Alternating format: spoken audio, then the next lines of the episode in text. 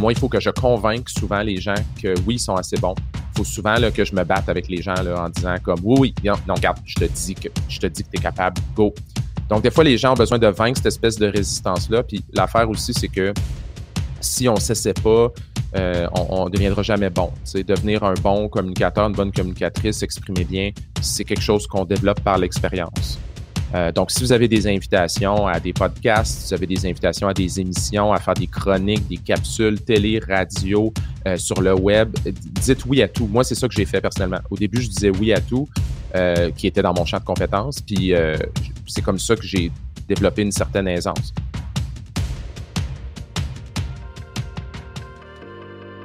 Bienvenue sur ce nouvel épisode d'Au-delà de la thèse avec Papa PhD.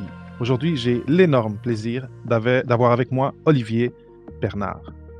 Olivier Bernard est pharmacien et fellow de l'Ordre des pharmaciens du Québec et il a une maîtrise en génétique moléculaire.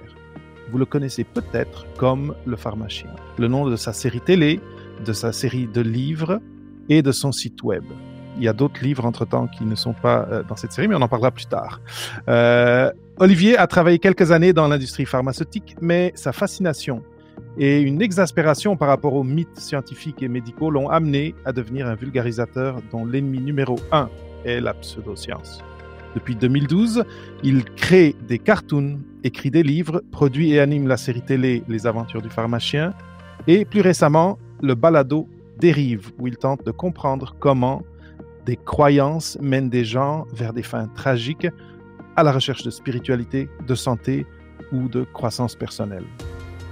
D'où vient la pseudoscience? Pourquoi a-t-elle cet attrait, euh, cette traction dans le grand public? Euh, Comment s'y prendre pour la démonter et changer des croyances chez les gens? On va parler de ça aujourd'hui. Olivier, c'est un grand, grand plaisir de t'avoir aujourd'hui sur Au-delà de la thèse avec Papa Un, un plaisir euh, complètement partagé, David.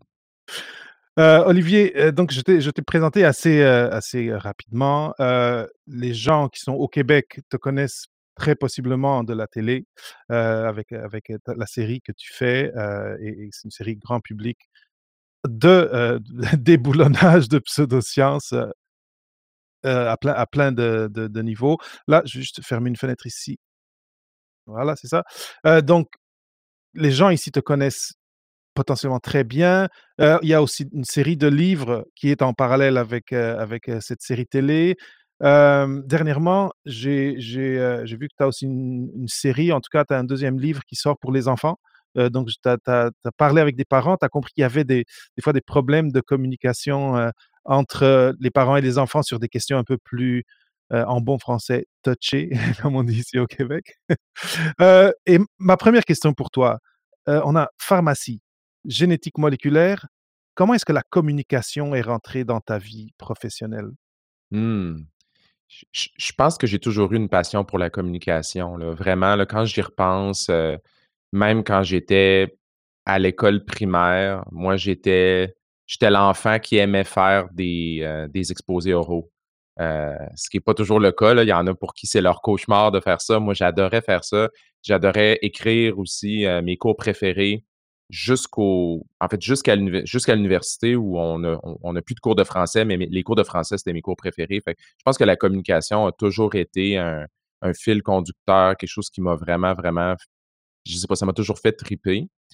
Euh, mais moi, je me dirigeais vers une carrière en santé, vers une carrière scientifique. J'avais jamais fait le lien avec la communication nécessairement.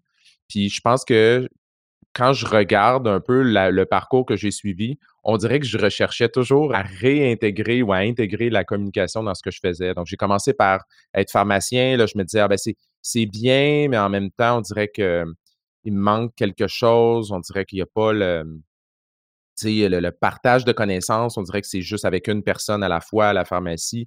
Ensuite, je suis allé en recherche. Là, je me disais, ah, mais le contact avec le public, on ne l'a pas tant que ça. Puis là, éventuellement, en faisant de la vulgarisation scientifique, on dirait que ça m'a permis d'allier un peu tout ce qui m'intéresse. Communication, science, euh, de la clinique. Euh. donc, euh, c'est ça. On dirait que ça, a du sens aujourd'hui, mais ça n'en a jamais eu nécessairement en, cours de route. C'est super intéressant. Donc, c'est comme une passion ou une, aptitude ou quelque chose qui vient de loin par rapport à tes forces. Mais après, tu as réussi à l'apporter dans, dans ta vie professionnelle. Et c'est là que je trouve ça un peu épatant parce que, en effet, tu sais, on, euh, pharmacie, comme tu disais, d'habitude, c'est comme une carrière qu'on commence et, et, dans laquelle on s'épanouit et on, et, on va interagir avec le public, comme tu le disais. Mais toi, tu avais un désir d'aller un peu plus large. Après, recherche, c'est la même chose. D'habitude, quand tu tombes en recherche, mais là, tu vas devenir, tu vas vers quelque chose de plus pointu, mais ça, c'était pas assez pour toi. Comment tu en, as fait un aspect de ta vie professionnelle et pas seulement un, hobby ou quelque chose que tu faisais peut-être en, en, faisant du, bénévolat dans, différentes euh, associations? Comment est-ce que c'est devenu vraiment une partie intégrante de, de, ce que tu fais professionnellement? C'est une super bonne question. Moi, quand j'ai commencé à faire de la vulgarisation, ça c'était en 2012. À ce moment-là, j'étais déjà pharmacien depuis plusieurs années. Moi, je suis pharmacien depuis 2004. J'ai toujours pratiqué à temps partiel en faisant toutes sortes d'autres choses en même temps. Euh, puis en, 2012, j'ai décidé de me consacrer un peu plus à, vraiment essayer de faire de la vulgarisation. Donc, j'ai commencé un site web. Euh, on appelait ça un blog dans le temps. puis euh, là, j'ai c'est là que j'ai commencé à faire des bandes dessinées puis tout ça. Puis au départ, moi, j'ai vraiment fonctionné de manière comme je le sentais. Donc, j'avais vraiment pas de méthode. Je me disais, ben, je vais le faire un peu comme je le sens. Puis, tu essentiellement, j'avais vraiment pas d'idée de où je m'en allais avec ça. Mais en cours de route, après quelques années, je dirais particulièrement à la fin 2016, début 2017, donc après environ quatre ans, j'ai réalisé que communiquer, en fait, faire de la communication scientifique, oui, on peut le faire comme on pense, mais la réalité, c'est qu'il y a de la recherche aussi là-dessus. Il y a des gens qui travaillent là-dessus, il y a des publications scientifiques qui décrivent des méthodes qui ont été testées pour voir qu'est-ce qui fonctionne, qu'est-ce qui fonctionne pas, qu'est-ce qui fait que les gens croient à telle chose, qu'est-ce qui fait que les gens adhèrent à une croyance même quand on sait qu'elle est fausse, qu'est-ce qui peut faire changer les perceptions puis les croyances?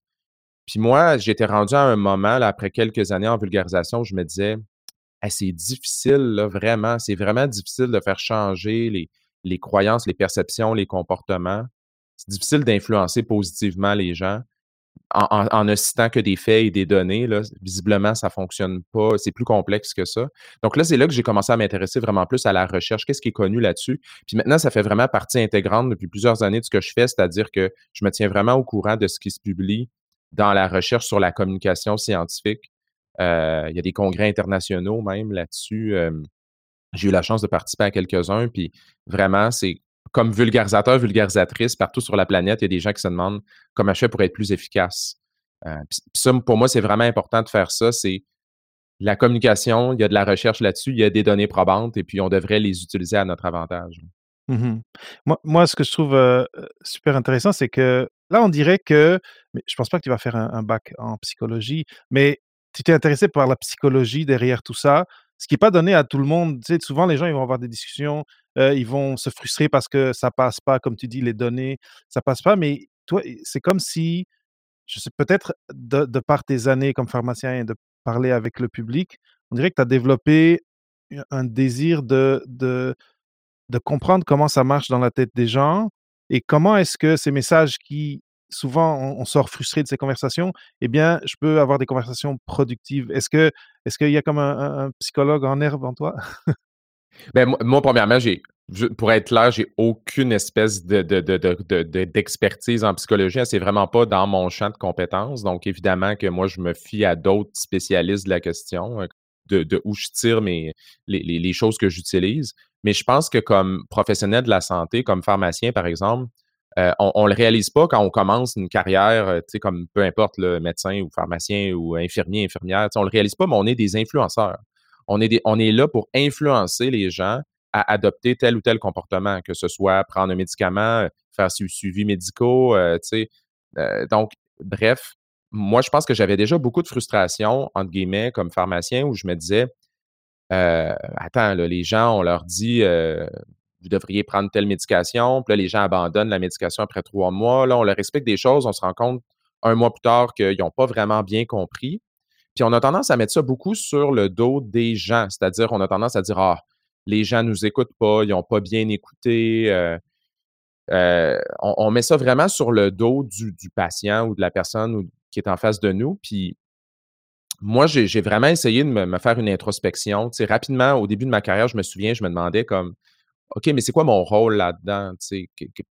C'est peut-être nous, des fois, qui communiquent pas bien, c'est peut-être nous qui expliquent pas les bonnes choses, on pose peut-être pas les bonnes questions. Euh, c'est un, un, bon exemple. Puis je pense que quand j'ai commencé à être maître de stage aussi, à un moment donné, j'étais, ben, je, je, supervisais des stagiaires, des choses comme ça. Puis j'ai réalisé que quand les étudiants sortaient de l'université, ils faisaient des monologues.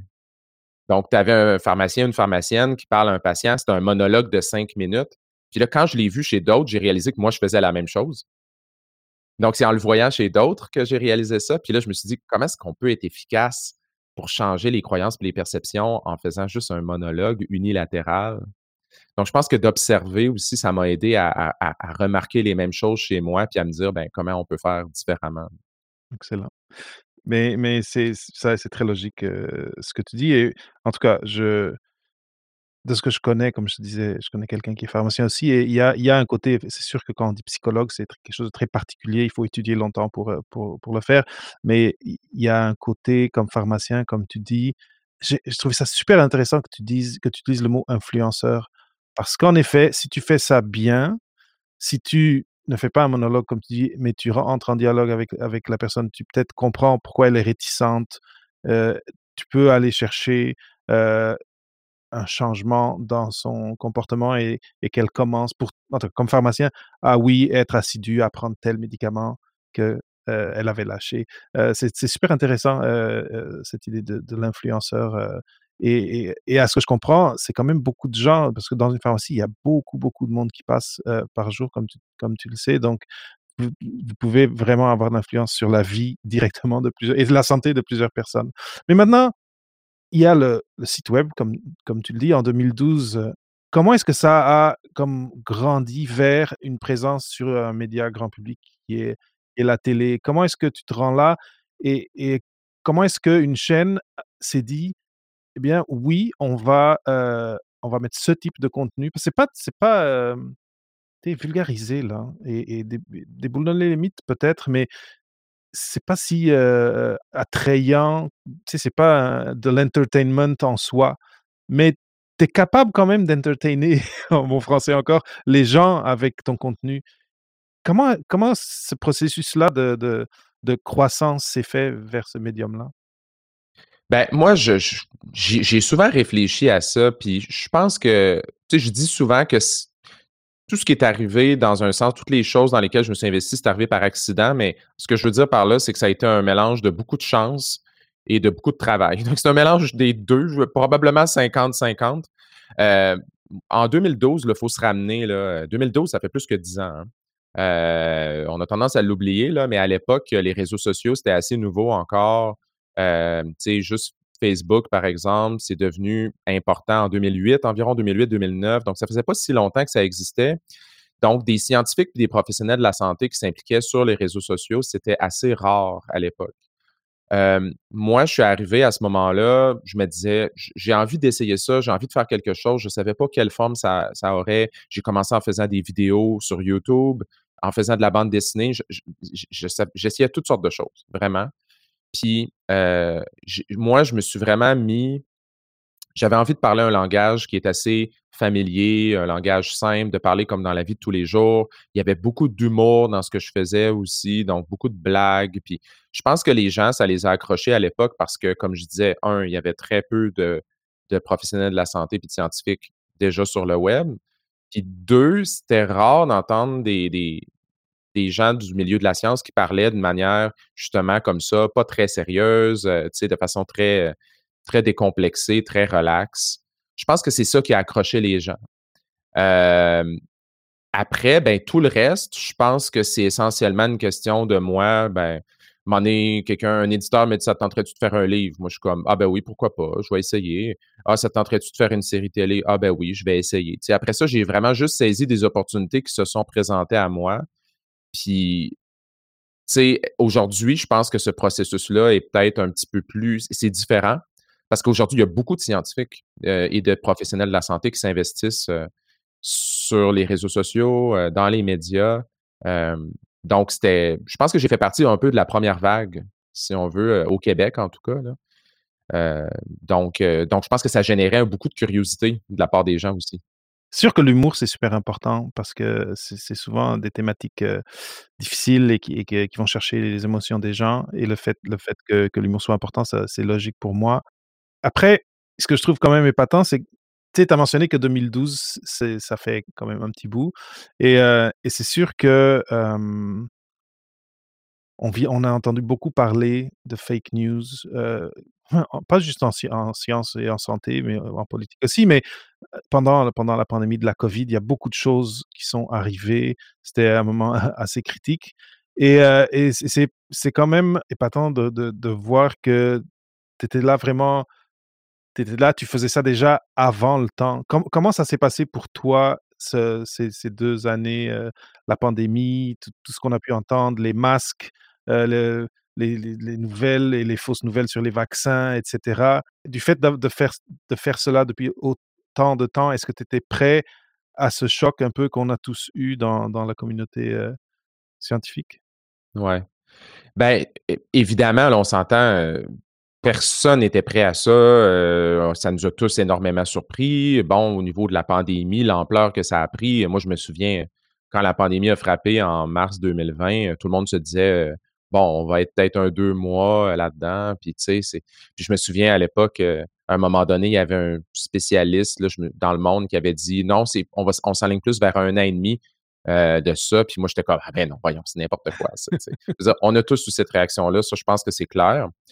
Là où par contre, j'ai pas été surpris, c'est que rapidement dans la pandémie, il y a eu vraiment une grande quantité de de fausses informations qui ont commencé à apparaître.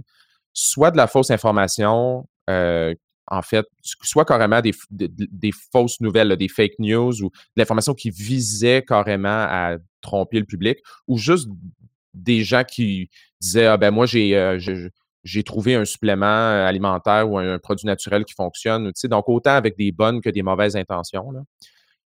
Ça, moi, j'ai pas été surpris de ça parce que ça faisait déjà 8 ans à ce moment-là que je m'intéressais à la pseudoscience. Moi, la pseudoscience, ça a toujours été le ça a toujours été mon créneau, en fait, depuis le début.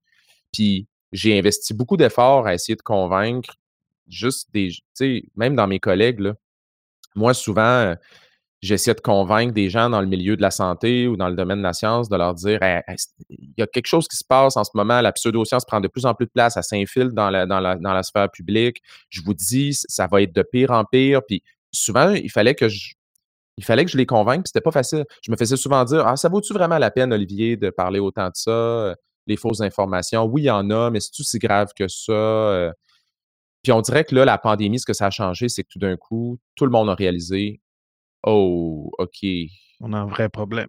«on a un vrai problème», puis c'est pas apparu du jour au lendemain. C'est quelque chose qui se préparait depuis longtemps, qui était un peu sous la surface. Je pense que la pandémie, ça a été un peu la tempête parfaite. Donc dans un sens, que ça a eu de positif, là, parce qu'aujourd'hui, on peut voir des impacts positifs de ça, c'est que je pense que ça a mis tout le monde sur le même niveau, là, maintenant, on est tous conscients de des dangers de la fausse information, de comment la pseudoscience, ça peut ça peut coûter des vies. Donc maintenant, je pense que cette sensibilisation-là, c'est plus nécessaire de la faire, mais toutes les années avant, moi, je souvent, je je je rencontrais beaucoup de scepticisme, là, par rapport à ça, de la part de de gens en sciences qui disaient: «Ah, c'est-tu si grave que ça?» tu sais? Puis je les blâme pas parce qu'ils étaient pas là-dedans au quotidien? Quand tu es pas là-dedans, tu peux pas savoir. Ouais. C'est c'est c'est vraiment, heu, c'est vraiment intéressant et je suis content de t'avoir posé la question parce que toi, tu tu le voyais venir de loin, ce qui s'est ce qui s'est passé. On était plusieurs à s'en rendre compte puis à en parler, mais c'était pas facile.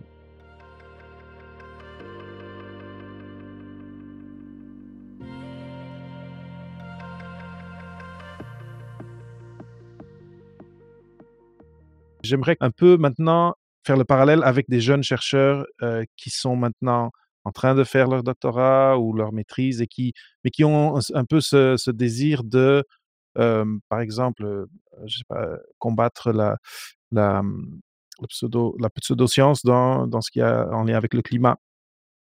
Ça, c'est juste un exemple et ce que j'aimerais que que tu partages un peu pour pour cette partie en français maintenant, pour la fin, ce serait, heu, de poser la question, heu, de comment est-ce que tu te positionnes en tant que jeune chercheur dans ce type de conversations souvent qui sont polémiques?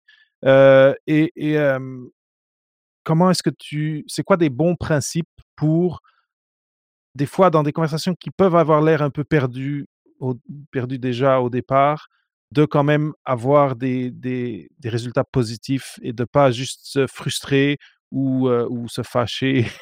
Euh, c'est quoi des, bons principes pour être dans une conversation avec quelqu'un que tu sais qui est comme un sceptique ou, euh, qui a une pseudo-croyance, une, croyance, une fausse croyance très enracinée? Est-ce que tu en as appris au cours de ces années?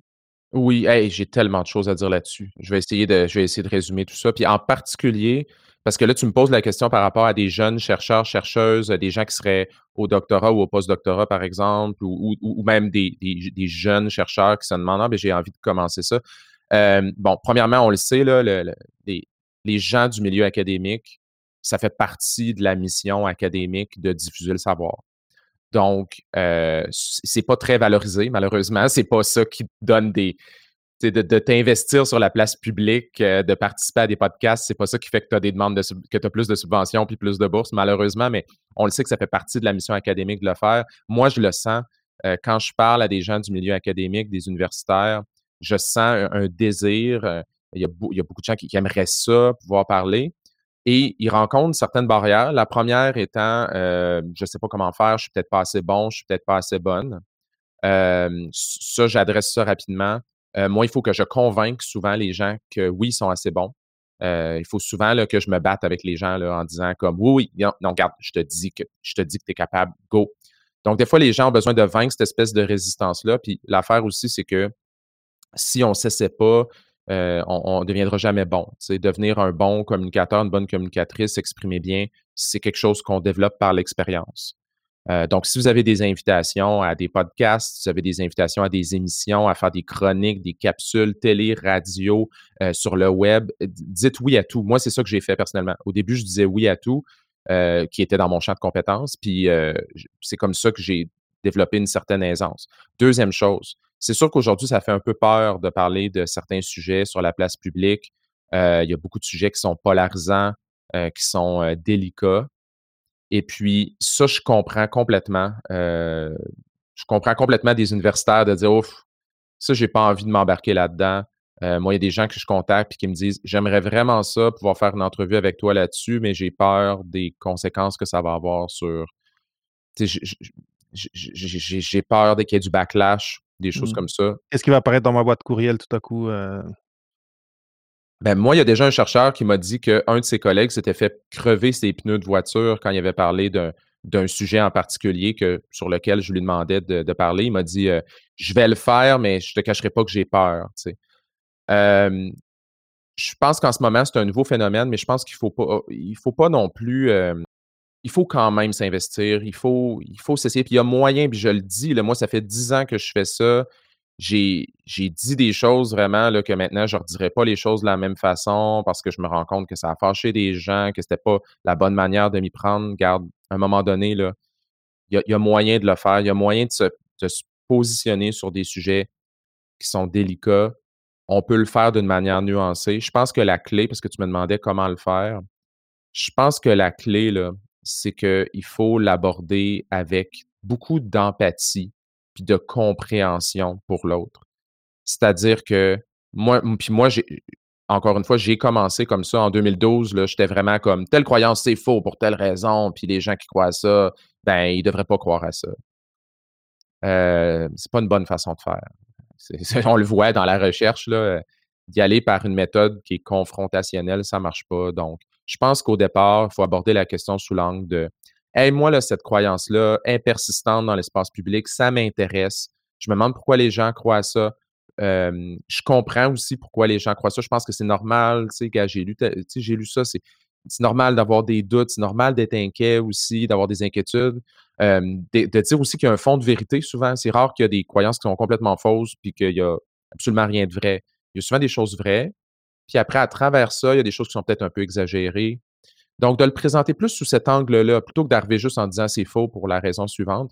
Moi, personnellement, euh, quand j'ai vu des gens faire ça, quand moi je l'ai fait, généralement, ça se passe bien. C'est ça la réalité. C'est que 95% des gens sont toujours très heureux d'avoir accès à la bonne information. Puis je pense que le 5% de gens qui sont toujours très mécontents, on a tendance à mettre beaucoup de, de focus là-dessus ou d'avoir peur ou tout ça.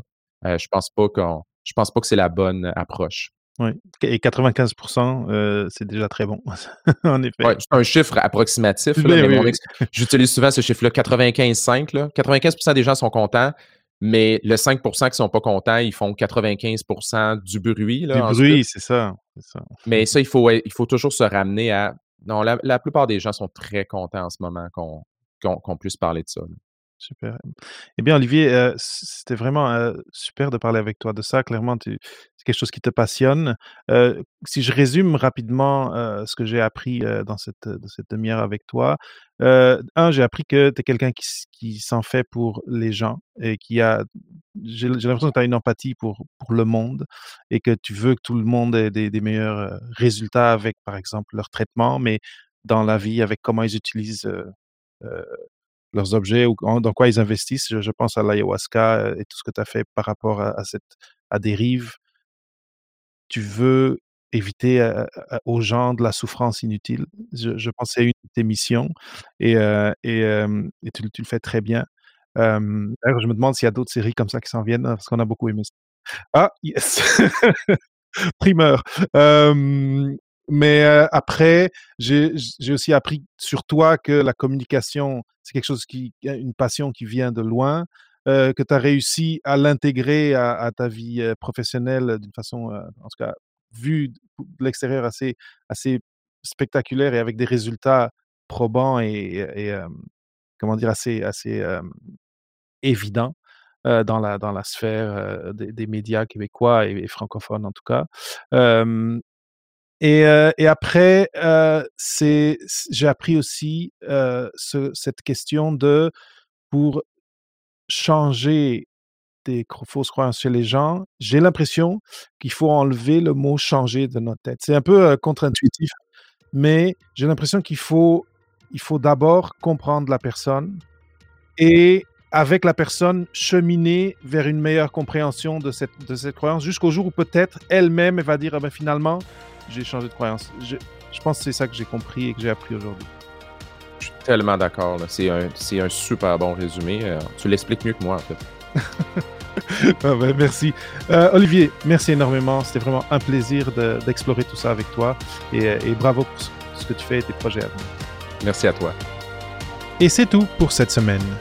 Merci d'avoir écouté ce nouvel épisode d'Au-delà de la thèse avec Papa PhD. Si tu veux m'aider à continuer à produire des épisodes toujours plus intéressants avec des invités toujours plus inspirants, je t'invite à visiter le lien papaphd.com slash audience où j'ai préparé pour toi un court questionnaire qui me permettra de te connaître mieux et d'orienter mes choix de sujets. Si tu veux m'aider encore un peu plus, rends-toi sur Apple Podcasts ou sur ta plateforme d'écoute favorite et laisse un commentaire et ton évaluation. Ça m'aide énormément. Merci. Je m'appelle David Mendes. À la semaine prochaine.